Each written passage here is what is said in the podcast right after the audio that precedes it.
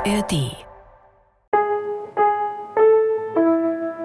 Ich glaube, das ist wirklich das Wichtigste, was man vielleicht auch mitnehmen kann, dass es eigentlich völlig klar ist, dass an Orten, wo Menschen zusammenkommen, dass es da menschelt, dass da Fehler passieren und dass gerade wenn es ein Machtgefälle gibt, erwachsene Kinder, dass da Gewalt vorkommt.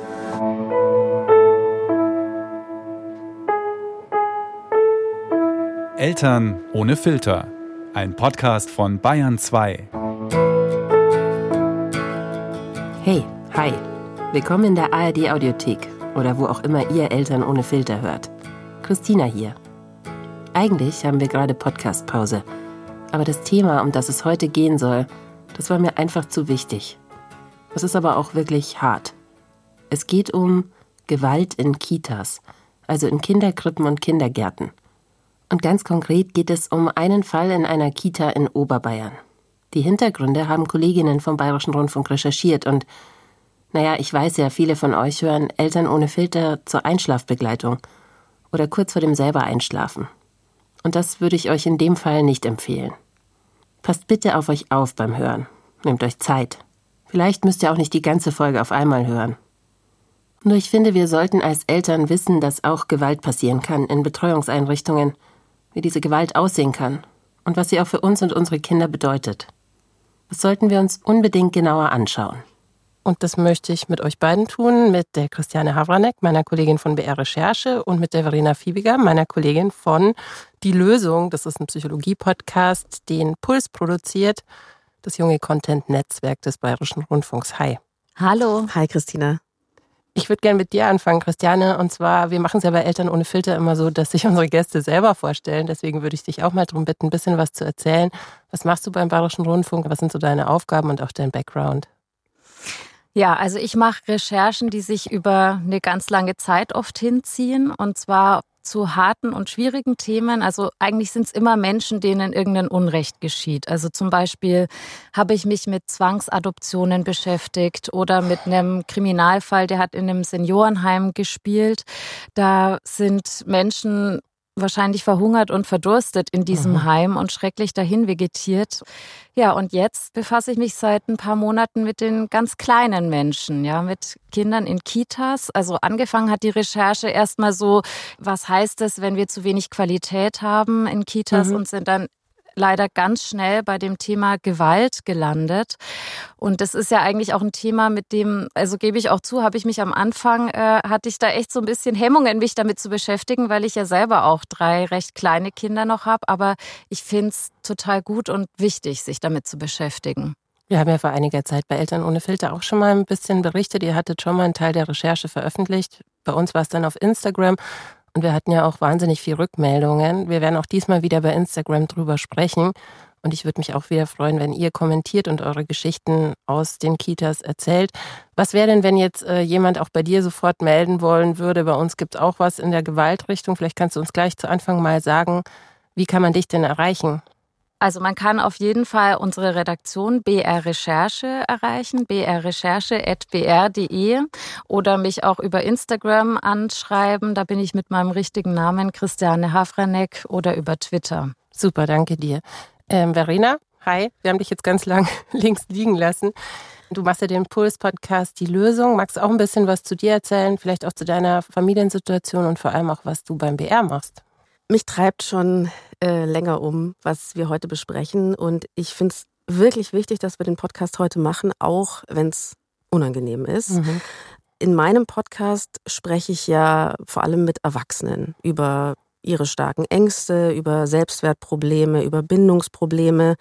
Und es geht immer darum, klarzumachen, dass psychisches Wohlbefinden und auch dieses damit einhergehende Selbstwissen, also wo komme ich her, wo möchte ich mal hin, was wünsche ich mir, dass es sehr wichtig ist für die Lebenszufriedenheit und dass das eigentlich wirklich gleichzusetzen ist mit der Qualität mhm. von körperlicher Gesundheit.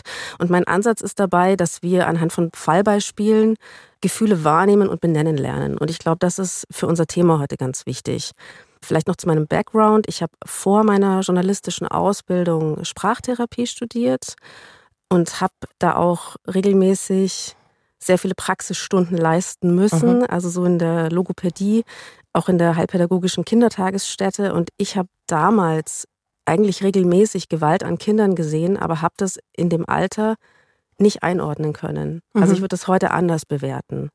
Ich habe daneben noch äh, Sprachheilpädagogik und Entwicklungspsychologie studiert. Und was mir heute als Elternteil immer wieder krass auffällt, ist, dass ich glaube, dass sich viele Erwachsene deswegen so grenzverletzend verhalten, weil sie nicht wissen, was man Kindern psychisch zutrauen kann. Also was mhm. sie überhaupt leisten können in einem bestimmten Alter. Also dass dieses entwicklungspsychologische Wissen keine Selbstverständlichkeit in der Gesellschaft hat. Mhm. Nee. Und auch, und da wagen wir uns ja jetzt dann gleich ran, was Gewalt eigentlich ist. Gewalt an Kindern. Warum ich euch beide ja eingeladen habe zusammen und nicht nur Christiane mit der Recherche, zu der ich euch übrigens alle Links in die Show Notes packen werde. Also die ist ja schon seit zwei Tagen draußen, deine Recherche. Da kann man sich einiges noch anschauen und nachlesen. Also wir werden nicht alle Fälle hier im Detail besprechen können, aber warum ich euch beide zusammenbringen wollte oder mir das ganz wichtig war, war, dass ähm, ich die Dimension und die Einordnung dieser Gewalt in Kitas ganz wichtig finde und auch was es mit unserer Psyche macht, was es mit der Psyche der Kinder macht und was es auch mit der Psyche von uns Eltern macht. Wir sitzen ja jetzt hier als drei Mütter, drei Journalistinnen und drei Mütter. Deswegen würde mich mal schon interessieren, wie ist denn eure Situation? Wie sind denn eure Kinder betreut? Wie zufrieden seid ihr damit, damit man ja so ein bisschen auch einordnen kann, wie lebt ihr dieses Thema Betreuung und wie geht es euch damit? Also äh, meine Kinder sind ja eine Dreiviertel, also ein Krippenkind, ein Kindergartenkind, die ist vier und dann habe ich noch eine Erstklässlerin. Und ähm, gerade bei dem Kleinen, da achte ich natürlich besonders drauf, dass er gut untergebracht ist, weil er ja noch nicht so gut sprechen kann. Aber da haben wir wirklich total Glück. Er ist in einer städtischen Einrichtung und die kennen wir sehr gut, nämlich seit der ersten Tochter. Und er ist auch genau wieder in der Gruppe bei den Erzieherinnen. Also wir haben da total viel Vertrauen in diese Einrichtung, die sind wirklich alle da gerne hingegangen. Wir kennen die gut und die sagen uns auch zum Beispiel ehrlich, wenn sie das Gefühl haben, hm, der sollte nicht so lange zum Beispiel bleiben. Mhm. Ja, er kommt nicht gut damit klar, wenn jetzt da äh, Väter und Mütter kommen, die Kinder abholen, dann wird er traurig und dann sagen sie uns das auch. Ja, und das finde ich total wichtig dass da so eine Transparenz herrscht. Und beim Kindergarten finde ich total spannend, habe ich jetzt erst letzte Woche einen ganz neuen Aushang gesehen und zwar Kontaktdaten bei Kindeswohlgefährdung, wo sich Kinder und Eltern hinwenden können, wenn sie Grenzverletzungen sehen. Das heißt, dieses Thema wird bei euch in der Einrichtung auch wirklich angegangen und behandelt. Richtig. Und die Kinder bekommen jetzt auch einen Präventionskurs zum Thema äh, Selbstbestimmung und Nein sagen. Und das finde ich ja auch total wichtig. Verena, wie ist es bei dir? Also mein Kind äh, geht in den Kindergarten, meistens auch gerne. Ist eine kleine Einrichtung, eine Eltern-Inni. Das bedeutet, die Eltern müssen da schon mehr Zeit aufbringen. Das kann eine Belastung sein, das äh, wird aber auch als Privileg gesehen. Also ich finde diesen Einblick haben, das Gefühl eines persönlicheren Verhältnis total wichtig. Vielleicht auch, weil ich selbst eine schlechte Krippenerfahrung hatte. Also mhm. können wir vielleicht auch später nochmal ja, drauf klar. eingehen. Aber jetzt ist es so, dass ich da großes Vertrauen habe. Es ist aber schon auch, muss man gleichzeitig sagen, nach so einem extremen Krankheitswinter, wo man dann mhm. als Eltern wirklich ran muss, fühlt sich gar nicht mal so privilegiert an. Also wir sind alle berufstätig und es ist schon auch zum Teil alles, alles irgendwie dann schon Stress, wenn es einfach nicht, ja. nicht immer läuft. Und was ich als Erfahrung wichtig finde, wenn man mal einen Vormittag in der Kindergruppe verbringt, dass man, finde ich, besser ein Gefühl dafür kriegt, was kann ich eigentlich erwarten von den Kita-Fachkräften und was nicht. Also was ist in dem Rahmen eigentlich leistbar und was stellen wir uns so wunderschön vor. Mhm. Und dann wollen aber einfach viele Kinder gleichzeitig was von mir und ich denke so, okay, wie machen die das eigentlich? Also diese Stresserfahrung, so ich bin jetzt auf einmal für so und so viele Kinder zuständig, die habe ich auch gemacht in der Kita meiner Kinder. Ich habe ja jetzt schon zwei Schulkinder, die da raus sind. Äh, der Kleine geht nochmal in eine andere Einrichtung, aber wir waren lange in der Elterninitiative, wo es auch Elterndienste gab, wo wir am Nachmittag dann die Kinder betreut haben. Also das war eben, wenn Teamtag war oder wenn irgendein besonderer Anlass war, dass sich ein Team von Eltern finden musste, die sich überhaupt zugetraut hat, weil viele haben glücklicherweise gleich gesagt, nee, das packe ich nicht. Und wir waren aber ganz äh, voller Elan und dachten, ja, das, wir können das doch und so. Und dann sind wir da regelmäßig raus, also im Wechsel mal mein Mann oder ich und haben gesagt, boah, das ist so ein anstrengender Beruf, das ist so krass, dass man das aushält. Wie du sagst, also priorisieren, wer will jetzt was, wer braucht was, das fiel mir wahnsinnig schwer. Ich habe gedacht, ich muss die ganze Zeit alle Bedürfnisse erfüllen und war total ausgelaugt.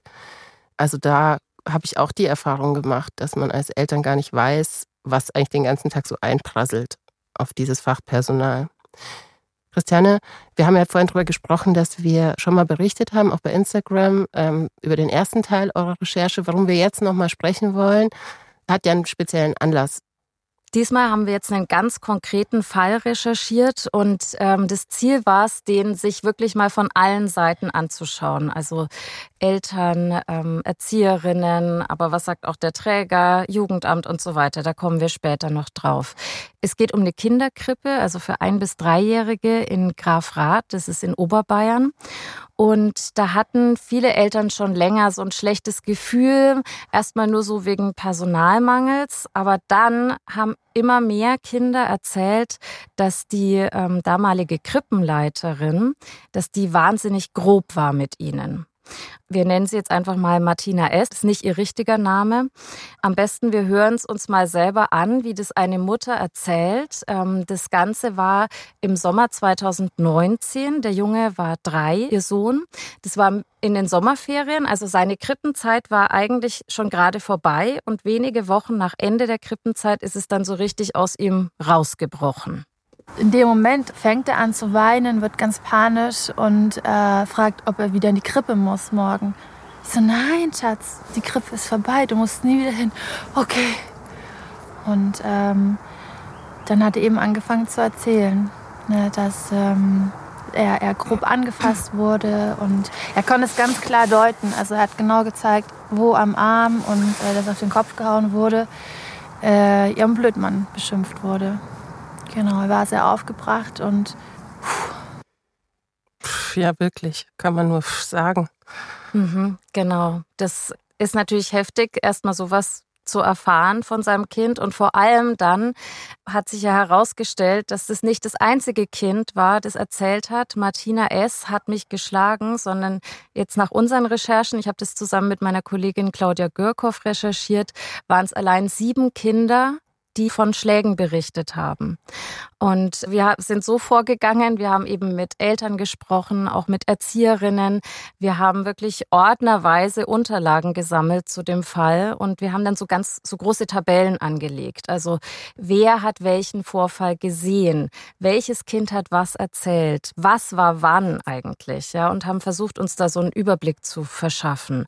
Also damit ihr mal so ein Gespür bekommt, wie da so die ich Stimmung war. Ich stelle mir auch gerade dich vor, wie ja. so eine Ermittlerin mit so roten ja, Fäden. Es hat so was davon. Vor, ne? Ja, es hat was davon. Also Genau, damit ihr so ein Gespür bekommt, wie diese Stimmung war in der Kita. Also eine Mutter hat uns zum Beispiel erzählt, sie war mal dort und hat so gehört, wie Martina S. die Kinder beschimpft hat. Hört endlich auf zu weinen oder äh, jetzt ihr sollt endlich mit Besteck essen. Es gab auch Zeugenaussagen zum Thema Essenszwang, also dass die Kinder wirklich äh, gezwungen wurden, was zu essen. Und eine Geschichte, die ging mir irgendwie besonders nach. Im Garten von dieser Krippe gab es einen Busch mit Beeren, die haben so einen pelzigen Geschmack auf der Zunge hinterlassen. Und die Kita-Leiterin soll dann ein Kind gezwungen gezwungen haben, diese Beeren zu essen und sinngemäß gesagt haben, du isst es jetzt auf und vorher darfst du nicht spielen. Ja. Du und hast ja gesagt, ähm, da waren einige Kinder betroffen. Genau, also nach unseren Recherchen waren es mindestens zwölf Kinder. Wobei man dazu sagen muss, also das sind jetzt die, von denen es Vorfälle gab, aber alle, die dies gesehen haben, für die ist es ja auch schlimm. Verena, was, was würdest du denn sagen? Also die Christiane hat uns ja so verschiedene Sachen beschrieben, dieses Bärenessen, Essenszwang, aber auch wirklich konkret Schläge. Wie gewaltvoll ist denn sowas wie Essenszwang? Weil als ich mein erstes Kind in der Krippe abgegeben habe, kann ich mich noch erinnern, dass es Standard war und es ist mir auch nicht tatsächlich so krass negativ aufgefallen, dass gesagt wurde, es muss von allem was probiert werden. Gerade was das Thema Essen betrifft, da hat sich viel geändert. Also als ich äh, in dieser heilpädagogischen Kindertagesstätte zum Beispiel war, da war es auch Standard. Also jedes Kind muss alles probieren, Erbsen, was auch immer, dass das irgendwie so zum pädagogischen Konzept gehört hat und diesem, das Kind muss alles kennenlernen. Heute sagen wir, wenn es ums Thema Essen geht, die Eltern bieten an und das Kind wählt aus. Und es wird die Freude am Essen und das gesunde Essverhalten nicht äh, fördern, wenn wir irgendeine Art von Zwang ausüben. Essen muss was Freudvolles sein.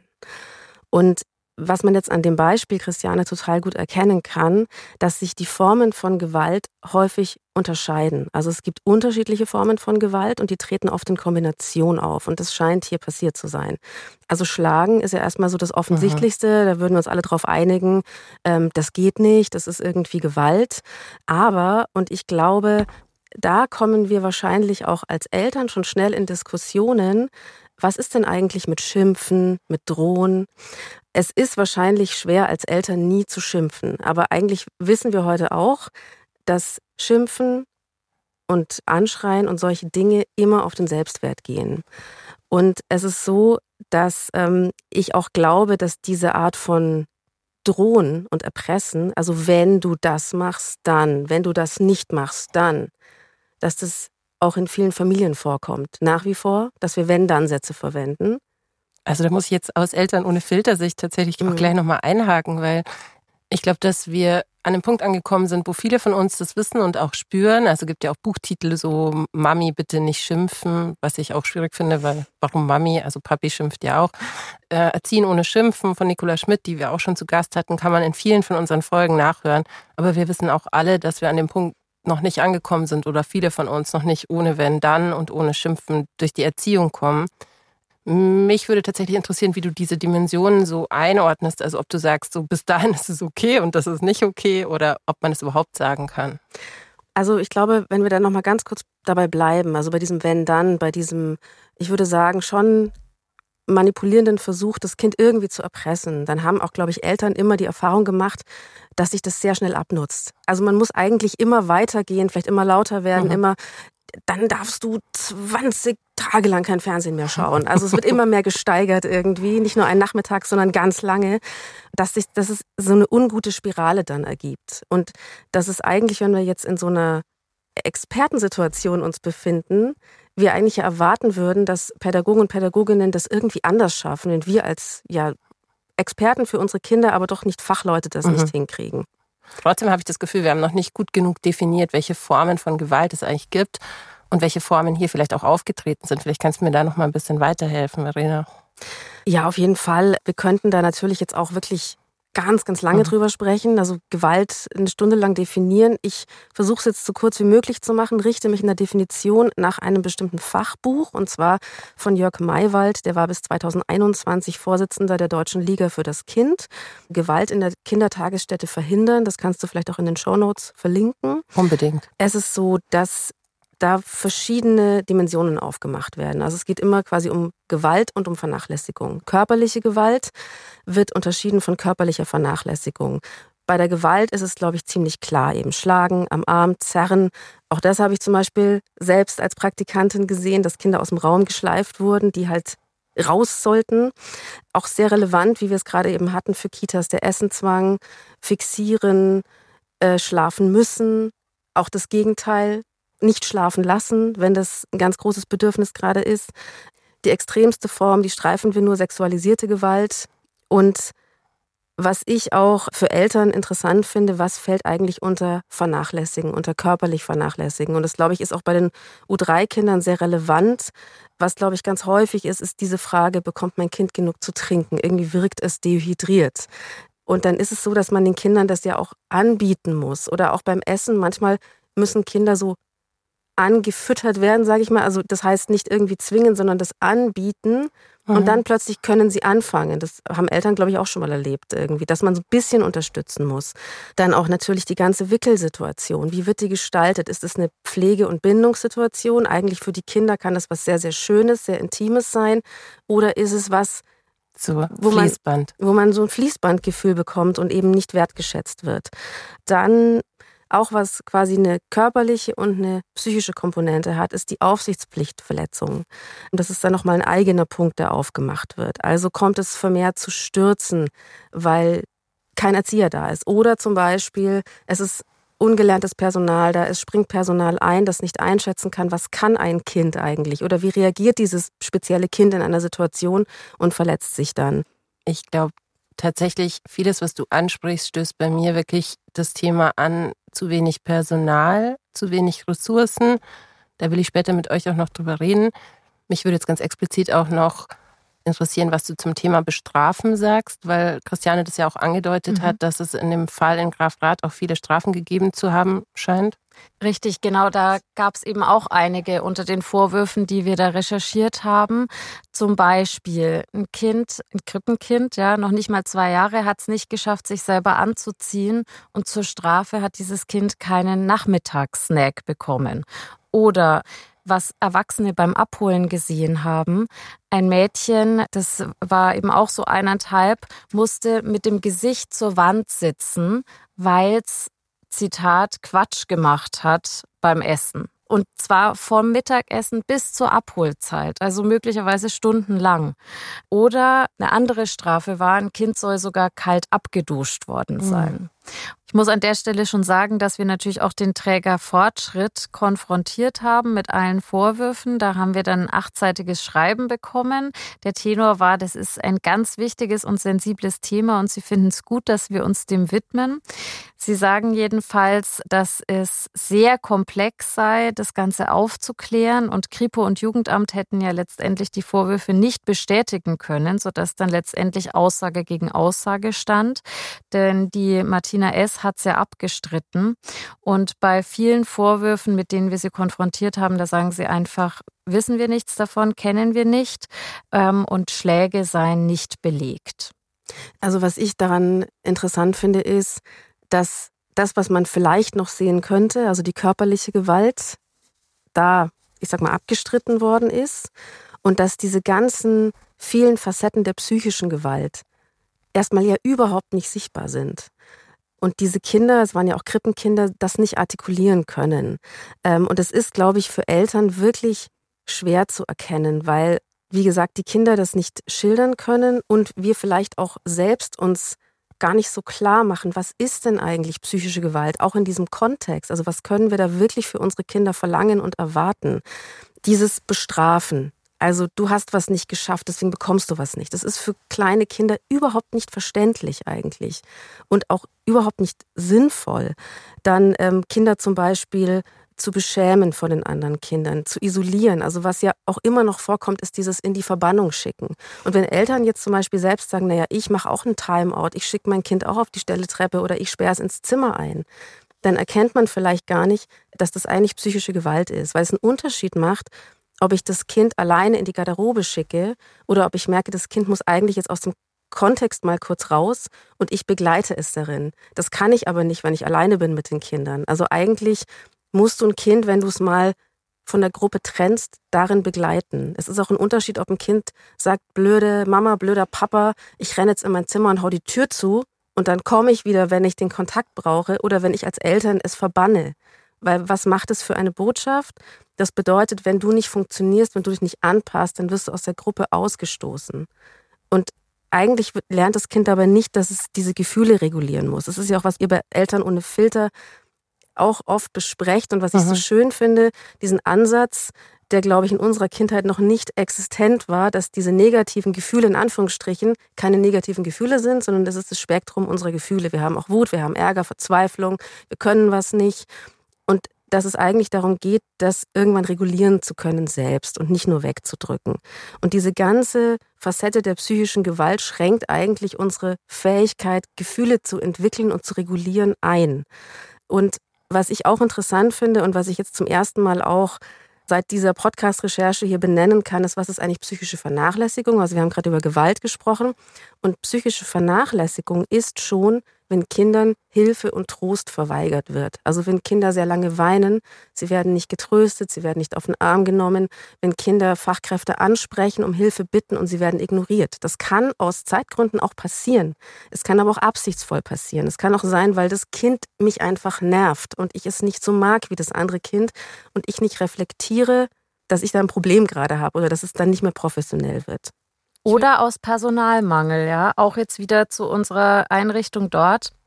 Da hat eine Erzieherin gesagt, sie war in der Früh alleine mit zwei Krippengruppen.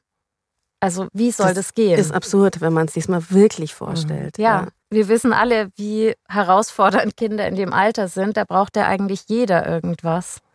Christiane, ich würde mit dir noch mal gerne ganz konkret zu dem Fall zurück, den ihr recherchiert habt. Wir haben ja jetzt viel darüber gehört, ähm, welche Form von psychischer Gewalt es auch geben kann und auch Vernachlässigung. Jetzt frage ich mich, wie ging es denn den Eltern in dem Fall, vielleicht auch schon bevor sie von den Kindern Vorwürfe gehört haben? Gab es irgendeine Art von Bauchgefühl vorher oder ja, hat es die sozusagen kalt erwischt? Oh ja, also es gab ein schlechtes Bauchgefühl. Also wir haben ja besonders lange mit zwei Müttern gesprochen und da würde ich vorschlagen, wir lassen das die eine Mutter am besten selber erzählen und zwar beschreibt sie da, wie das war. Also da wusste sie noch nichts, da hat ihr Sohn noch nicht gesagt, ich wurde gehauen, aber ähm, so diese, dieses Gefühl beim Abgeben ihres Sohnes. Also ich habe halt immer wieder vor Augen gehabt, eine, eine Szene, wo ich ihn in der Früh abgeben musste und die Leitung eben da war und ihn auf den Arm genommen hat. Er war mit dem Rücken zu mir und ähm, hat, so, hat sich so zu mir gedreht und bitterlichst geweint. Und dieses Bild, das werde ich, glaube ich, nie vergessen. Also das war ganz schlimm, einfach zu wissen, es ist nicht in Ordnung dort. Aber gehen zu müssen, weil man man weiß einfach nicht. Und ich musste auch arbeiten, was ich hätte, hätte nicht gewusst, was ich. Ich habe darauf vertraut, dass das in Ordnung ist, dass er es scheiße findet, okay, aber ich habe einfach gehofft, dass es nicht so ist. Nicht ganz so schlimm, wie, wie man sich so ausmalt. Ja, also das kommt ja immer wieder vor, dass äh, Kinder sagen, nö, heute will ich nicht gehen. Und die andere Mutter, ähm, die hat zum Beispiel gesagt, sie hat halt gedacht, naja, das ist so wie wenn ich mal keine Lust habe, ins Büro zu gehen, ja, heute mal keinen Bock. Aber ähm, ja, dass das eben der Hintergrund ist, das äh, haben die sich nicht vorstellen können, natürlich, ja. Also in mir wirkt der Otto noch so ein bisschen nach. Ich weiß nicht, wie es euch geht, aber ich kenne dieses Gefühl, das Kind abzugeben und zu denken, das ist jetzt nicht in Ordnung, fühlt sich gerade für mich furchtbar an. Und dann geht man ins Büro und manchmal erzählt man von seinem Morgen so und sagt so, das war jetzt total schlimm. Und dann ist auch die Reaktion von, von Freunden, von Kolleginnen ja oft so, ja, kenne ich hatte ich auch schon die Situation, wird schon passen. Ähm, mir hat es immer geholfen, dass wir zum Beispiel von der Einrichtung dann manchmal einen Anruf bekommen haben. Nach zehn Minuten ist das alles cool, hat sich beruhigt, aber mich verunsichert das jetzt auch ehrlich gesagt, weil ich auch immer davon ausgegangen bin, das ist dann schon in Ordnung, das ist jetzt ein Trennungsschmerz. Wie würdest du das denn einordnen, Verena, wenn ich jetzt so ein krasses Bauchgefühl habe? Was sollte ich damit machen? Also, zum einen muss ich erstmal sagen, mir tut die Mutter wirklich leid, mega leid. Also Eltern, die sowas erfahren, das ist wirklich schlimm, ja. Und das macht natürlich ein ganz großes Vertrauensproblem grundsätzlich. Ich würde sagen, das, was du gerade auch gesagt hast mit dem, die haben mich angerufen, mir gesagt, das ist alles okay. Mhm. Ich finde das wirklich wichtig. Also, mhm. dass man das abspricht, dass man in einer Erziehungspartnerschaft, was es eigentlich sein muss, auch diesen, diesen Schmerz des Kindes, aber auch das Gefühl der Eltern ernst nimmt. Also ich persönlich finde es schrecklich, wenn man eine Szene am Morgen hat und dann soll ich in die Arbeit fahren und so tun, als ob alles gut wäre und dann losrackern irgendwie, ja. Und das ist so, so soll es doch sein. Und ich finde, genau das darf eigentlich nicht sein. Ich glaube, dass Eltern ein sehr gutes Bauchgefühl haben. Und diese Mutter hatte auch ein Bauchgefühl. Und der Punkt ist, dass es ganz viele Gründe gibt von außen oder auch von innen, warum wir nicht drauf hören oder beziehungsweise wieso wir dann nicht ins Handeln kommen. Also zum einen ist es natürlich so, ganz grundsätzlich, wir Eltern, wenn wir unsere Kinder irgendwo abgeben, müssen vertrauen. Wir machen einen großen Vertrauensvorschuss den Kita-Fachkräften gegenüber, mhm. sonst kann man das ja gar nicht machen. Und dann ist es aber so, dass wir eigentlich uns die Zeit nehmen müssen in all diesem Alltagsstress, in all diesem Druck, in all diesem Ich muss doch und die ganzen Anforderungen und wie soll ich es denn anders machen, wenn diese Betreuung irgendwie zusammenbricht, ja? Dass wir trotzdem ja beobachten müssen, okay, wie geht es meinem Kind, dass ich einschätzen muss, hat es einfach heute keine Lust? War es vielleicht gestern etwas viel? Ist es vielleicht gerade einfach zu lang? Dass wir diese Details einschätzen müssen und dass wir aber auch erkennen müssen eigentlich, okay, ist es was längerfristiges? Passt dort vor Ort was nicht? Und wie ist eigentlich die Beziehung des Kindes zur Bezugserzieherin, zur Kita-Fachkraft? Ich glaube, dass viel, was das man da können muss. Ja, und das ist aber der Punkt. Ich glaube, wenn, wenn Eltern schon mit ihren eigenen Gefühlen, ich sag mal, in Verbindung stehen. Und deswegen glaube ich, ist so dieses, was man auch bei Kita-Fachkräften sagt, sie müssen eigentlich Biografiearbeit machen. Das bedeutet, ich hinterfrage, wie bin ich eigentlich aufgewachsen, wie sind meine Glaubenssätze, was glaube ich tun zu müssen und was möchte ich eigentlich und wie sehr kollidiert es oder ist es im Einklang. Also wenn ich das alles für mich so ein bisschen erledigt habe, dann kann ich auch, glaube ich, leichter einschätzen, hat mein Kind heute einfach keinen guten Tag und dann ist auch die Frage, kann ich es eigentlich zu Hause lassen? Kann ich es später bringen? Besteht überhaupt die Möglichkeit? Also gibt es, gibt es, gibt es diese Luft, die man eigentlich als Eltern braucht, ein bisschen individuell entscheiden zu können? Oder ist alles so auf Kante genäht, dass ich geben muss, dass ich das einfach tun muss? Ja, mhm. und das haben eben auch diese Mütter gesagt. Sie wussten das irgendwie in ihrem Innersten, da stimmt was nicht, haben es aber dann vor sich selber so ein bisschen runtergespielt, weil es musste ja eben weitergehen. Sie musste ja in die Arbeit. Und was ich ganz auffällig fand, also wir haben ja mit vielen Eltern gesprochen, ist das Thema Schuldgefühle, weil das Krasse ist, die suchen ja nicht die Schuld, jetzt irgendwie sagen sie nicht, oh, blöder Träger, blöde Erzieherin oder so. Nee, die sagen, ich bin schuld, weil ich habe mein Kind dahin gegeben. Haben denn Eltern im Vorfeld auch schon Schritte eingeleitet in dieser Kita? Also bevor es diese Aussagen von den Kindern gab, als es das Bauchgefühl gab. Also ja. mir wäre es eben total wichtig, auch gehört zu werden mhm. in der Kita. Wenn ich ein schlechtes Gefühl habe, eben konnte ich sagen, oh, ich kann jetzt gerade gar nicht gehen, dann habe ich eben eine Rückversicherung bekommen. Ich rufe dich in fünf Minuten an oder schreibe dir eine Nachricht mhm. wie es denn aussieht. Und das genau. ist aber wirklich dieses, dass du Eltern ernst nimmst, dass du sagst, ich kann verstehen, dass das jetzt nicht sich gut anfühlt und das ist auch, also ich finde es einfach die Familie ernst zu nehmen, dass es nicht nervig ist, dass es nicht so kompliziert Übermutter. ist, helikopterartig Übermutter, sondern es ist doch vollkommen normal, dass man, wenn man das Kind weinend abgibt, dass man das eigentlich so nicht haben möchte und dass das auch die meiste Zeit so nicht sein sollte, sondern mhm. eigentlich sollte es stabil sein, sage ich jetzt mal die meiste Zeit. Nee, also die haben eigentlich, muss ich sagen, schon in Anführungszeichen alles richtig gemacht. Ja, die haben auch zum Beispiel diese Martina S. nennen wir sie angesprochen und haben gefragt, ist da was, was nicht passt? Und die Antwort war, nee, nee, ist alles in Ordnung. Und das haben mehrere gemacht, ja die haben sich auch schon vorher beschwert. Da war es jetzt erstmal nur dieser krasse Personalmangel und häufiger Wechsel von Bezugserzieherinnen. Ja, da hatten die sich auch schon beschwert. Aber dann, als das so richtig ins Rollen kam, dann eben im Sommer und Herbst 2019, da sind diese Mütter wirklich an alle Stellen gegangen. Die waren beim Bürgermeister, die sind, äh, haben sich beim Träger beschwert, die haben sich äh, bei der Kita-Aufsicht beschwert. Das ist eine Stelle im Jugendamt in Bayern ist es so geregelt und diese Stellen sollen die Kitas kontrollieren. Also das heißt, die haben schon alles Mögliche gemacht, ja. Es gab dann auch einen Elternabend, aber da sind eben viele Eltern dann mit mehr Fragen rausgekommen, als sie da reingegangen sind.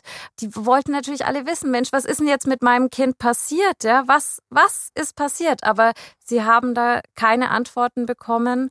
Also die Eltern, die eben Kinder noch aktuell in der Einrichtung hatten, haben den Schrieb bekommen, es gebe fünf Verdachtsfälle und sie haben eine lückenlose Aufklärung versprochen. Aber viele Eltern haben uns gesagt, dass sie da total bitter davon enttäuscht waren und deshalb sind sie dann zur Polizei gegangen. Also sie sind wirklich den Schritt gegangen und haben das angezeigt. Wahrscheinlich in der Hoffnung, dass dann richtig ermittelt wird, weil gerade im Kontext Erziehungspartnerschaft oder ernst genommen werden, wenn man so das Gefühl hat, man wird so krass draußen gehalten und es wird eigentlich nichts beantwortet, sondern abgewiegelt. Diesen Schritt trotzdem zu gehen, dass man zur Polizei geht, finde ich eigentlich total mutig, weil du hast vielleicht dein Kind noch in dieser Einrichtung und bist auch angewiesen auf die Betreuung. Richtig, genau. Wobei es haben dann schon einige gesagt, nee, also wir vertrauen dieser Einrichtung nicht mehr. Martina S. ist dann Mitte Oktober nicht mehr zur Arbeit erschienen, hat sich krank gemeldet. Es gab dann einen Wechsel, es gab eine neue Leitung, aber viele haben halt gesagt, nee, also dem Träger vertraue ich nicht mehr. Also auf jeden Fall, es sind acht äh, Mütter und Väter sind zur Polizei gegangen.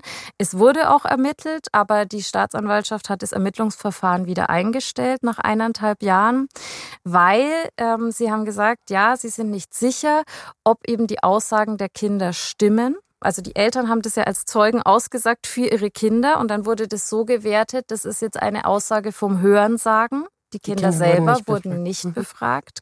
Auch wenn es da einige gab, die hätten sich, konnten sich schon gut ausdrücken, so mit drei, vier. Aber klar, da braucht es natürlich geschulte Leute, die Kinder befragen. Ja, und in dem Einstellungsbescheid steht auch drin, es gebe ja keine objektiven Beweise, wie zum Beispiel Kameraaufzeichnungen wo wir uns dann gesagt haben, ja, okay, in welcher Kita gibt es Videoüberwachung? Also das ist ja einfach nicht möglich. Also wie willst du sowas ähm, beweisen? Und letztendlich, Martina S. hat die Taten abgestritten und damit gilt natürlich die Unschuldsvermutung. Ja. Wir wissen aber, weil uns Unterlagen zugespielt wurden, dass die Ermittlungen recht lückenhaft waren. Also zum Beispiel, es wurden nur vier Erzieherinnen befragt und es wurden nicht diejenigen befragt, die ganz regelmäßig mit der Martina S. zusammengearbeitet haben. Also da würden wir auf jeden Fall eine Lücke sehen. Wir haben natürlich die Staatsanwaltschaft auch angefragt und haben denen auch mögliche weitere Zeugen genannt in dem Fall. Und da kam dann die Antwort, dass sie selbstverständlich noch an diese Zeugen herantreten werden. Also das heißt, vielleicht tut sich ja auch noch mal was. Aber insgesamt muss ich sagen, dass es einfach wahnsinnig wichtig ist, dass dann auch die Erwachsenen halt den Mut haben, die sowas sehen, dass die das dann auch melden. Also man muss ja nicht als erstes zur Polizei gehen, aber es gibt ja eine Meldepflicht, also für die Erzieherinnen, ja. Und zwar erstmal an die betreffende Person. Das fällt schon vielen ganz, ganz schwer. Mhm, Dann der klar. nächste Schritt wäre an die Leitung, was natürlich schwierig ist, wenn die Gewalt von der Leitung ausgeht. Dann wäre die höhere Stelle der Träger und dann käme eben die Kita-Aufsicht, die sich darum kümmern sollte. Marina, warum denkst du, ist auch in diesem konkreten Fall so wenig passiert, obwohl eigentlich alle Stellen involviert waren? Das ist enttäuschend, ne? Ja. Die Eltern haben eigentlich angezeigt und nichts passiert. Mhm. Ich würde fast sagen, so ähnlich wie die Kirche sind die Kitas eine Institution, in der es schwer ist, dass da wirklich mit einem Selbstverständnis, mit einem Selbstbewusstsein auch Fehlverhalten von Verantwortlichen dort besprochen, gemeldet wird und auch davon ausgegangen wird, dass das passiert. Also wir wollen das gar nicht hören, ja, sehen ich glaube, das ist wirklich das Wichtigste, was man vielleicht auch mitnehmen kann, dass es eigentlich völlig klar ist, dass an Orten, wo Menschen zusammenkommen, dass es da menschelt, dass da Fehler passieren und dass gerade wenn es ein Machtgefälle gibt, erwachsene Kinder, dass da Gewalt vorkommt. Also dass das eigentlich der Standard ist. Es ist so, wie wenn man sagt, in jeder Schulklasse gibt es Mobbing. So, es gibt eigentlich keine mobbingfreie Schulklasse. Es gibt nur vielleicht eine unterschiedliche Intensität. Aber dass du eigentlich davon ausgehen musst, dass es vorkommt. Und wenn du das nicht tabuisierst, sondern einfach als gegeben hinnimmst, dann kannst du das offen besprechen, dann kannst du offen Coachings machen und dann wird es auch, wir haben zum Beispiel auch neu ein, dieses Schutzkonzept auch, dass die Eltern sich da Gedanken drüber machen müssen, dass die Leitung das bespricht und dann kann man das auf eine andere Ebene heben. Dann ist es plötzlich professionalisiert. Wir gehen professionell mit der Möglichkeit um, dass wir gewaltvoll handeln.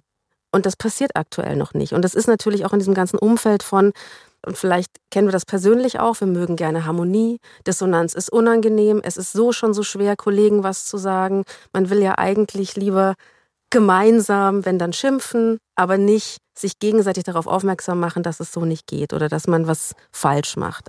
genau, ich einhaken. wollte was sagen. Genau, ich wollte sagen, dass ich das zu 100 Prozent unterschreiben kann jetzt nach dieser Recherche bei der wir wirklich mit sehr, sehr vielen Erzieherinnen gesprochen haben. Also wir haben mit mehr als 70 Erzieherinnen, es waren fast nur Frauen, gesprochen und von denen haben nur zwei gesagt, sie haben noch nie Gewalt gesehen. Und auch was du sagst mit dem äh, Thema Harmonie, also da habe ich eben auch so Tendenzen gesehen, dass sich einfach viele ähm, einfach nicht trauen, das anzusprechen. Ich war da auch bei so einer Teamsitzung dabei. Da wurde gefragt, wer von euch hat schon Gewalt gesehen? Alle haben die Hand gehoben. Und wer hat es gemeldet? Keiner hat die Hand gehoben. Kein einziger. Und ja, es passiert viel mit den Schutzkonzepten. Da gibt es ja eine Pflicht, die jetzt zu schreiben. Aber leider werden die halt dann oft nur, schreibt dann eine Einzelne irgendwie im Homeoffice und es wird nicht mit allen besprochen. Und dann bringt es natürlich wenig. Das muss das ganze Team besprechen und am besten sogar auch noch die Kinder. Das ähm, ist nämlich auch was, äh, was oft dann vergessen wird. Also ich habe das eben auch miterleben dürfen in einer Kita. Da haben Vorschulkinder haben sehr gut sagen können, wo ist meine Grenze und was ist für mich eine Grenzverletzung. Ich würde mir ja als Mutter wünschen, dass wir auch mit einbezogen werden, tatsächlich. Auch das, genau. Die Eltern sollten auch das eigentlich lesen dürfen. Aber passiert, glaube ich, selten. Und, weil man eigentlich das Thema vermeiden möchte, glaube ich. Ja. Also ich glaube, dass Eltern da auch sehr viel lernen können, weil ich bin wirklich der Meinung, wenn wir selbst eine Haltung dazu haben, was ist für mich gewaltvolles Handeln? Und das heißt nicht, dass wir das als Eltern perfekt machen müssen und perfekt machen. Das das ist auch gar nicht das Ziel, das wird nie erreichbar sein. Aber dass wir darüber reflektieren können, das ist nicht gut gelaufen, warum ist es dazu gekommen, wie kann ich es nächstes Mal machen? Über das, was ihr im Podcast so oft sprecht. Genau, ich würde gerne die Folge mit Philippa Perry, die wir kürzlich veröffentlicht haben, dazu empfehlen, weil da geht es ja genau um diese Art von seine Triggerpunkte kennenlernen und so. Nur für die Eltern, die sich damit noch ein bisschen tiefer beschäftigen wollen. Und ich glaube eben, wenn wir als Eltern da eben mit einbezogen werden, eine Haltung dazu bekommen, dann können wir auch diese, diese Wahrnehmung wirklich auch begrüßen, sage ich mal, dass wir einfach eine Haltung haben und mit der auch selbstbewusster an die Kita-Fachkräfte rangehen können oder auch sagen können, das möchte ich aus den und den Gründen für mein Kind nicht und ich kann dahinter stehen. Ich lasse mich nicht ablenken von allen äußeren Gegebenheiten. Dieser Fall in Graf Rath, den ihr recherchiert habt, ähm, scheint für mich auch so ein bisschen die Spitze des Eisbergs zu sein. Ich möchte ungern Stress und Druck und ähm, Personalmangel verantwortlich machen, weil ich glaube, es muss immer noch die einzelne Person sich sozusagen entscheiden, auch gewaltvoll zu handeln. Und ich möchte an der Stelle auch einfach wahnsinnig gern mal sagen, dass ich sehr, sehr viele Erzieherinnen und Erzieher kenne, die sich wirklich wahnsinnig bemühen, in dem System, das sehr unter Druck steht, einen guten Job zu machen. Unbedingt, Aber ja.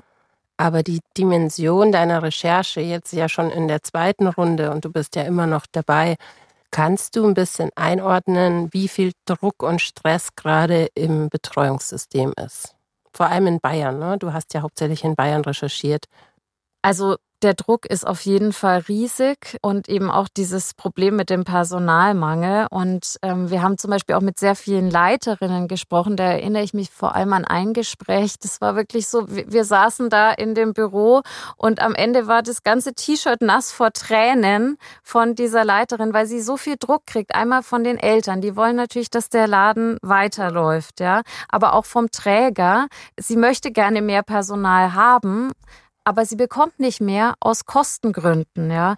Und dann ist eben alles so auf Kante genäht. Und wenn dann Personal ausfällt, dann ähm, bricht sozusagen das ganze Kartenhaus zusammen und hat auch wieder Auswirkungen auf die Kinder.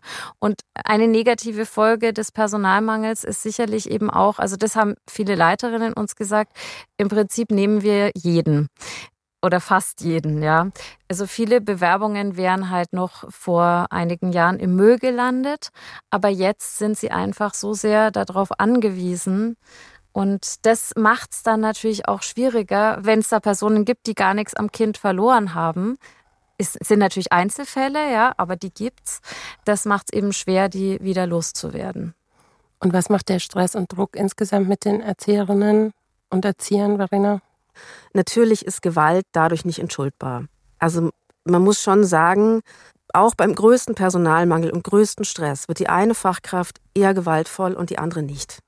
Und das hat Gründe. Also gewaltvolles Handeln geschieht, weil da eben vielleicht eine belastende biografische Erfahrung vorliegt, das nicht reflektiert worden ist von der jeweiligen Person und dann haben wir diese klassische generationenübergreifende Weitergabe von Gewalt. Also so habe ich es gelernt und ich drück's in einer stressvollen Situation genauso weiter. Auch was, was Eltern kennen, dass sie plötzlich merken, Sätze, die ihnen gesagt worden sind, ploppen auf, kommen aus dem Mund raus. Warum ist es jetzt gerade so? Warum ertrage ich die Situation nicht? Dann natürlich kann es auch akute seelische, körperliche Belastungen geben, die dann eine Rolle spielen. Ja, es kann auch sein, dass eine Person nicht wahrnimmt, ich brauche jetzt eigentlich eine Pause. Ich habe hier in dieser Einrichtung nie eine Mittagspause. Ich brauche eigentlich jetzt auch mal eine Auszeit.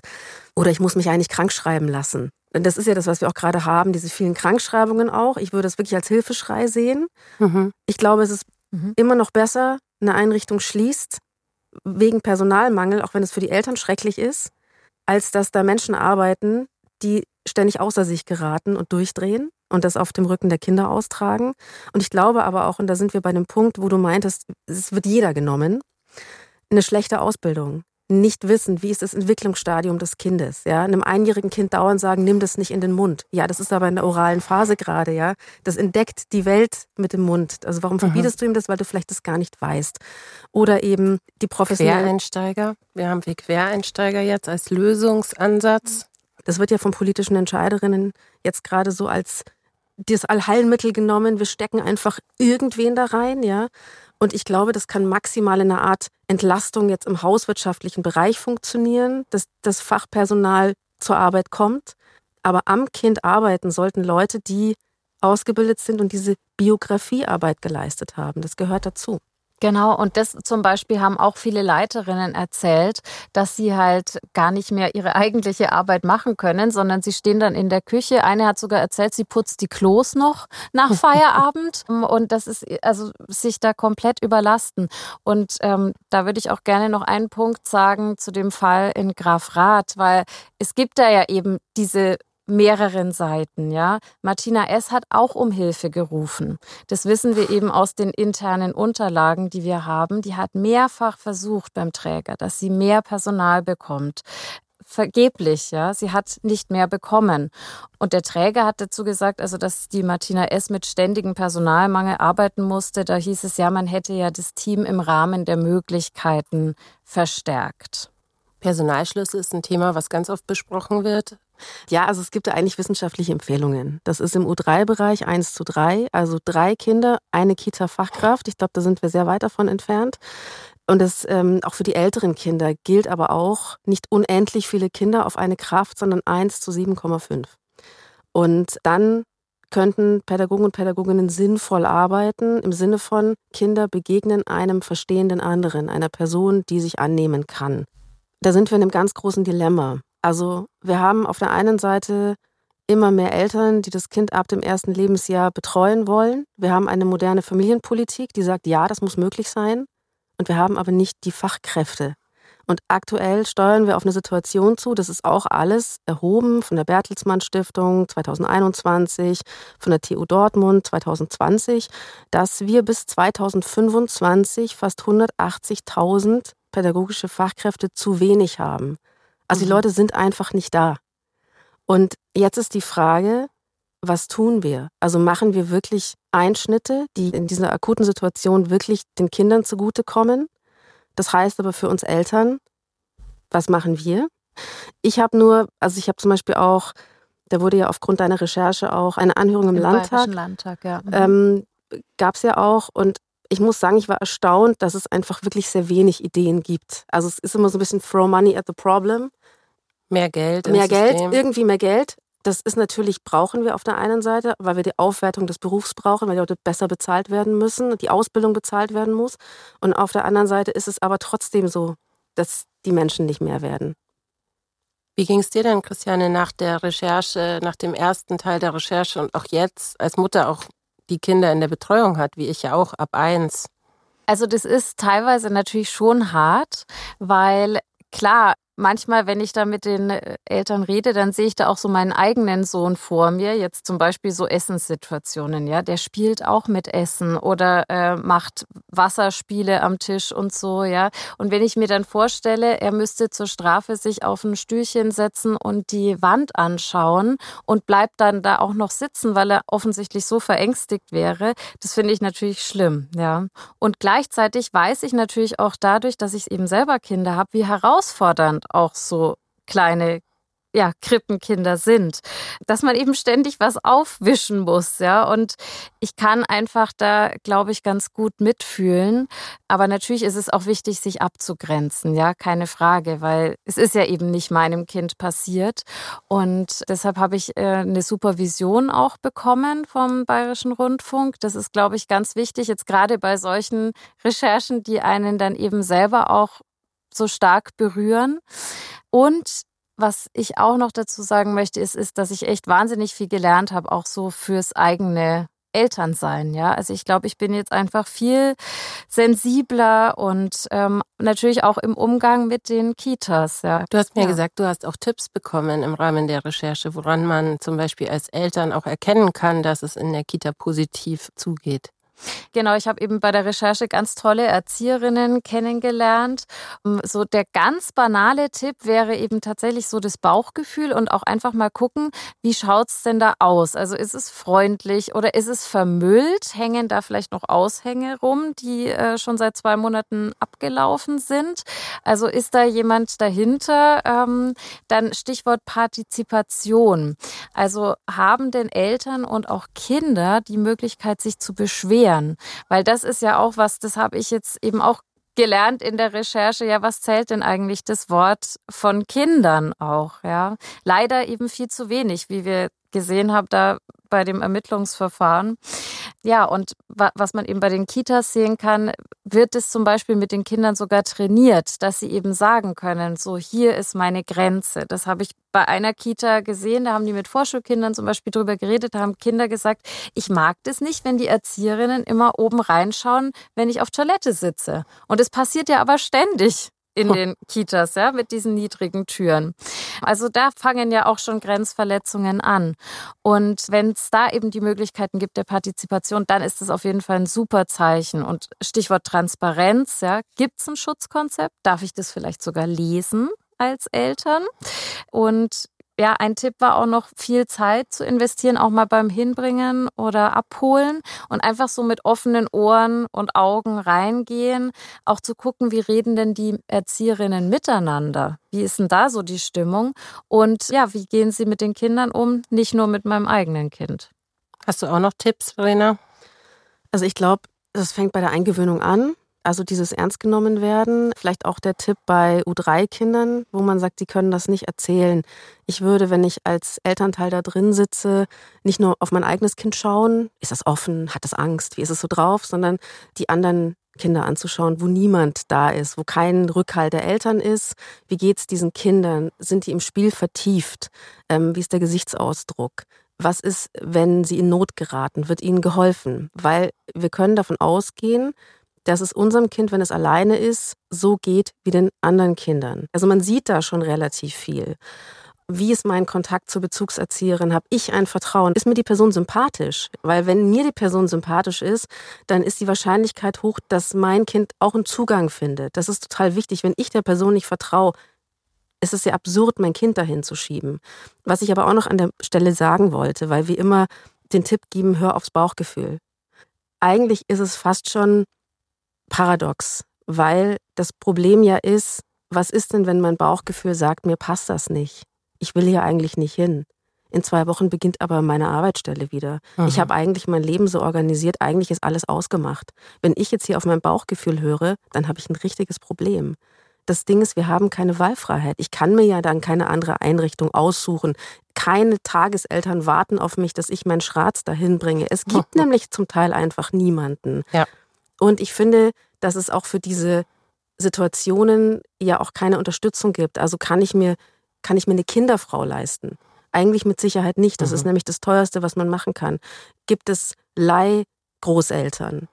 Und das wenn wird es immer gibt, gerne als Tipp genannt, ja, ja für zwei super, Stunden in super der Woche. Tipp. Find mal jemanden und die müssen ja auch bezahlt werden. Also es ist wirklich extrem schwierig, hier auf sein Bauchgefühl zu hören. Mhm. Und das ist das, was ich so ein bisschen anprangere und was mich dann auch nervt, weil wir das ja selber auch jetzt gesagt haben, man muss seine innere Stimme mhm. und ja, aber das ist schwierig. Aber am Ende, und das ist, glaube ich, auch noch ein Punkt, der mir sehr wichtig ist, es kann und wird uns als Eltern niemand die Verantwortung abnehmen. Und das tut mir auch für die Eltern, denen das passiert ist, extrem leid, ja, dass sie ja. mit diesen schlechten Gefühlen jetzt leben müssen und sich die Schuld geben. Und am Ende ist es aber so, dass uns dann niemand entlasten wird. Wir sind in letzter Instanz fürs Kind zuständig. Und das ist so dass die bittere Pille, die ich, die ich glaube ich so leider mitgeben muss gerade. Mhm. Dass ich das das Abwägen dich. ist, so was, was wollen wir schlucken. Wie geht's den Kindern und Eltern in Grafrath? Für viele Mütter ist es nicht einfach bis heute. Ja, also man hat es auch gemerkt, wenn wir mit denen geredet haben. Da hat auch eine zum Beispiel gesagt, mir ist auch jetzt speiübel, wenn ich darüber rede, ähm, einfach wegen diesem Punkt Schuldgefühle. Ja, und viele tun sich auch schwer, das abzuschließen, weil womit denn? Ja, also es gab ein Ermittlungsverfahren, aber es wurde wieder eingestellt und da ist einfach wahnsinnig viel Frust auch da, dass einfach ja, dass es vielleicht auch zu wenig Erwachsene Zeugen und Zeuginnen gab, die sich getraut haben, den Mund aufzumachen und natürlich gab es auch Folgen für die Kinder. Natürlich weiß man nicht, was kam jetzt von was. Ja, ich kann nur sagen, also zum Beispiel, wir erinnern uns an diese Strafe mit dem kalten Abduschen. Da hat das betreffende Kind danach ganz große Angst gehabt vorm Duschen. Hat dann immer gesagt so, aua, aua, kalt. Oder das Mädchen, was zur Strafe auf dem Stuhl sitzen musste und die weiße Wand anschauen musste, das wollte dann lange gar nicht mehr am Familientisch sitzen. Und es gibt auch einen Jungen, der misstraut bis heute Frauen, die ein bisschen so ähnlich ausschauen wie Martina S. Ja, was ich auch interessant fand, wir haben mit einer Erzieherin gesprochen, die war in der Gruppe mit Martina S. Die hat da ausgeholfen für einen Tag und hat dann aber direkt gesagt, sie meldet das, ja, weil sie ist heute der Meinung, wer zuschaut, macht sich mitschuldig. Das kann sie aber erst jetzt sagen, wo sie wirklich viel Wissen drüber hat. Und ich würde vorschlagen, wir hören uns nochmal an, was diese Erzieherin, sie heißt Janine Bayer-Seifert, was sie für einen Eindruck hatte, weil sie hat nämlich danach dann diese Krippe übernommen. Also diese Krisenkrippe sozusagen hat sie dann als Leiterin übernommen und hat sich eben auch speziell um die Kinder gekümmert, die äh, mit Martina S. zu tun hatten. Also die haben immer nachgefragt, darf ich das? Darf ich das? dass sie ja alles richtig machen. Da hat es relativ lange gedauert, bis die Kinder gemerkt haben, sie können, sie haben, die brauchen keine Angst mehr haben. Punktuell. Es gab Kinder, die haben es mehr abbekommen. Aber natürlich, die Stimmung in der Gruppe war natürlich für alle schlecht. Und wie wir alle wissen, diese ersten Jahre, wie wichtig die sind. Und wenn sie da schon immer die Message kriegen, du bist nicht gut genug, du reichst nicht, du störst, du bist falsch. Das setzt sich halt fest. Ja, ich, vielleicht kann ich da gleich drauf reagieren, auf diesen Ton. Die langfristigen Folgen für die Kinder sind unterschiedlich, aber sie sind schon auch gravierend. Also Verhaltensauffälligkeiten, das ist das, was ja dir geschildert worden ist, also die ganz akuten Verhaltensauffälligkeiten.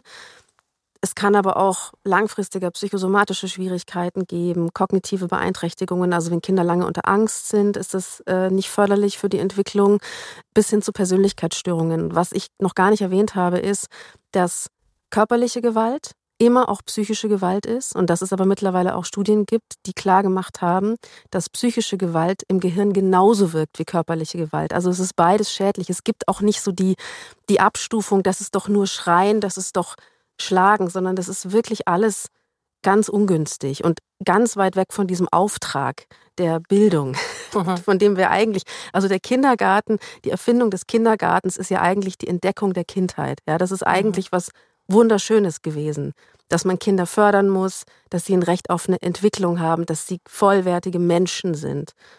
Und, und eben nicht nur, ja, Dinge, die betreut werden müssen in der Zeit, wo Erwachsene Erwerbsarbeiten müssen so wie es im Moment leider vielfach ist. Exakt.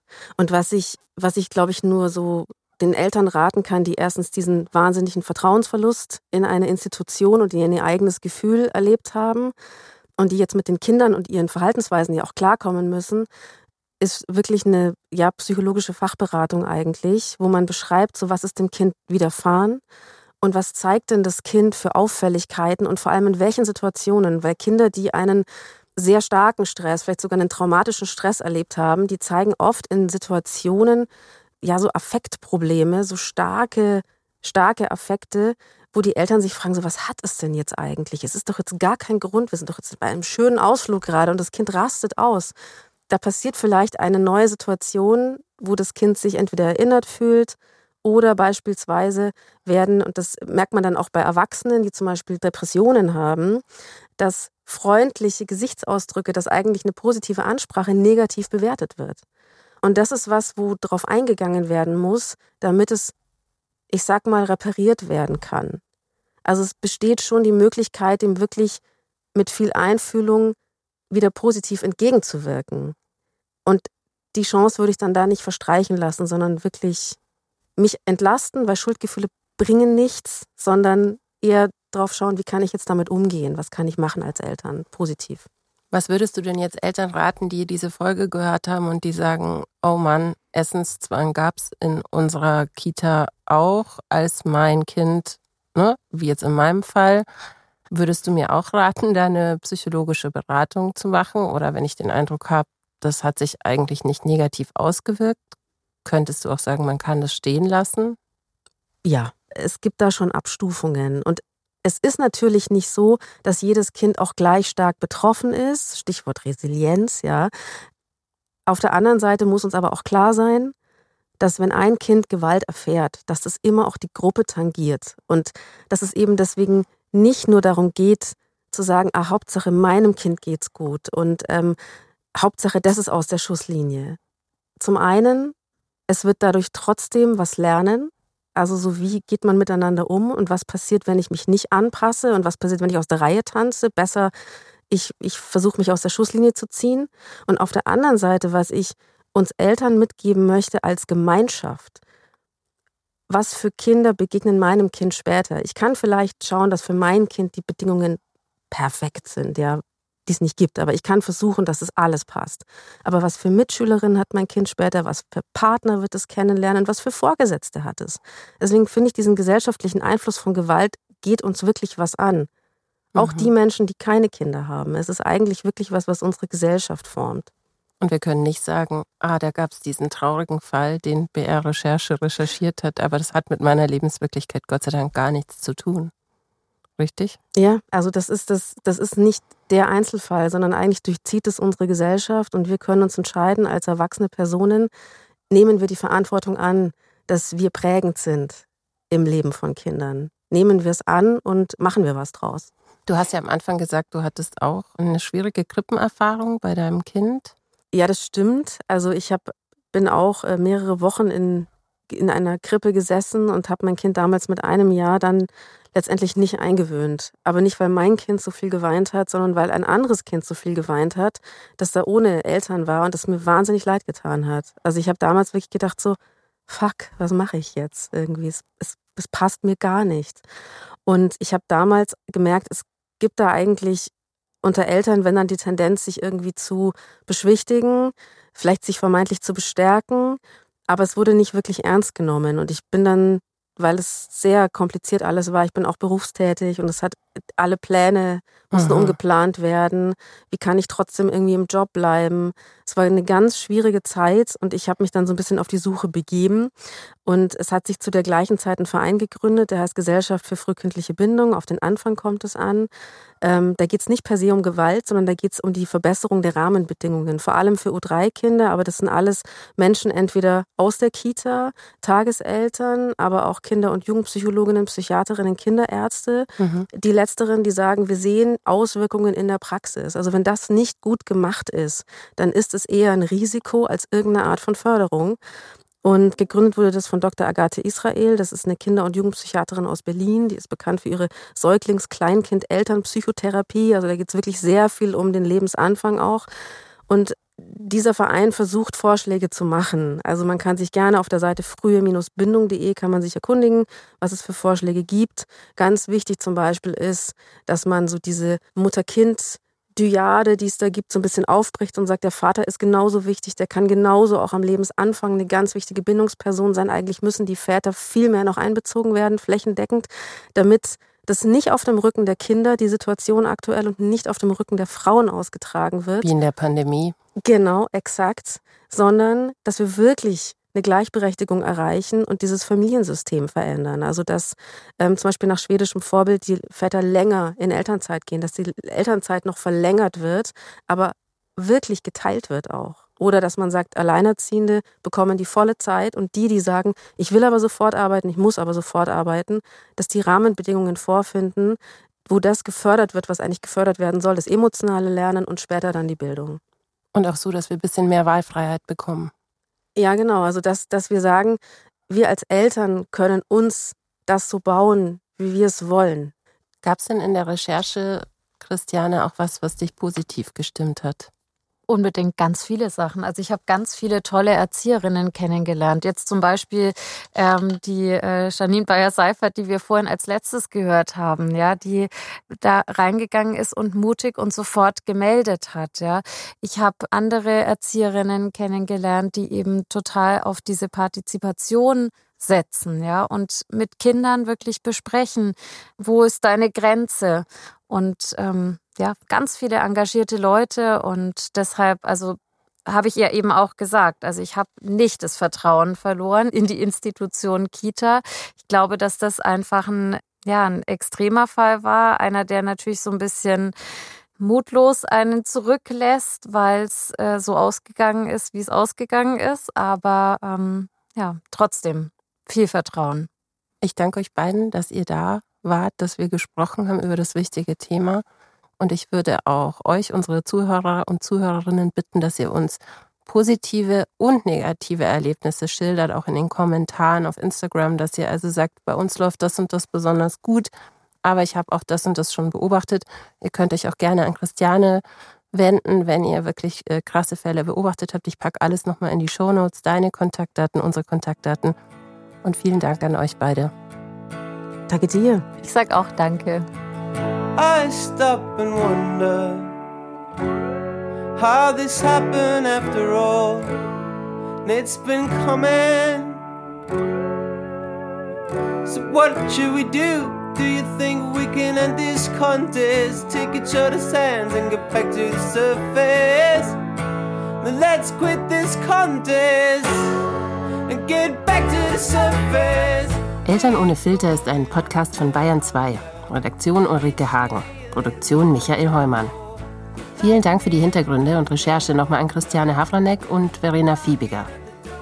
Den Fall in Graf Rath, den könnt ihr nochmal genau nachvollziehen, wenn ihr zum Beispiel in den Funkstreifzug reinhört.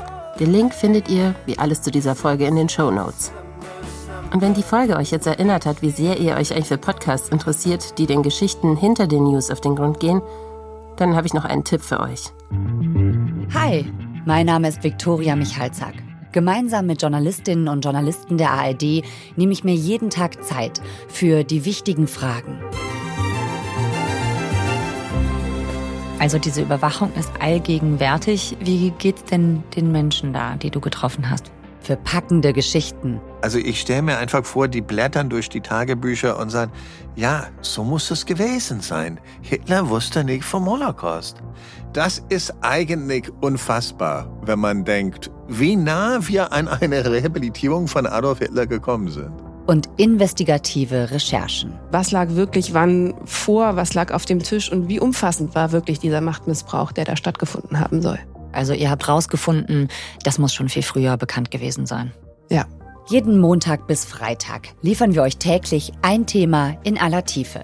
11 km der Tagesschau-Podcast, hört ihr in der ARD-Audiothek und überall, wo es Podcasts gibt.